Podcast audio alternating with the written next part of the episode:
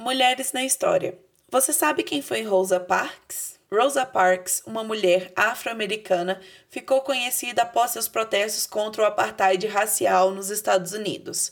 Seu ato em 1955 entrou para a história após ela se recusar a obedecer uma lei segregacionista no Alabama, que obrigava pessoas negras a cederem seus assentos a pessoas brancas no transporte público. Rosa, por esse protesto, foi levada presa e, em resposta, a população negra da cidade se mobilizou em protestos, boicotando o transporte coletivo, o que, consequentemente, se tornou o estopim necessário para os protestos pelos direitos civis da população afro-americana. Rosa se tornou um símbolo da luta antirracista, já que, mesmo após a sua prisão, dedicou a sua vida à causa. Seu ativismo rendeu inúmeras homenagens a ela durante e após a vida.